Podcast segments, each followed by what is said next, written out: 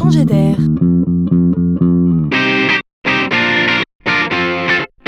C'est la chronique de Laurent Collen.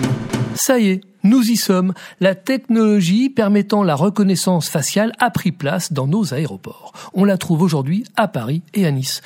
Tant de technicité déployée pour ne faire finalement que gagner du temps lors du contrôle aux frontières. Car c'est bien là que ce système œuvre. Avant, avec les empreintes digitales, on passait deux clients par minute. Avec la reconnaissance faciale, on en passe trois par minute. Bon, Vu comme ça, il faut reconnaître que cette innovation ne fait pas rêver.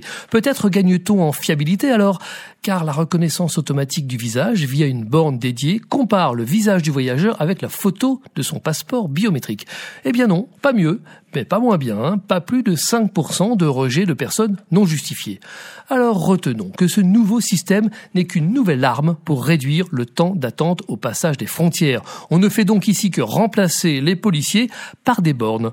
Demain, l'usage de la reconnaissance faciale se déploiera sur tous les autres points de contact comme l'enregistrement des bagages ou l'embarquement.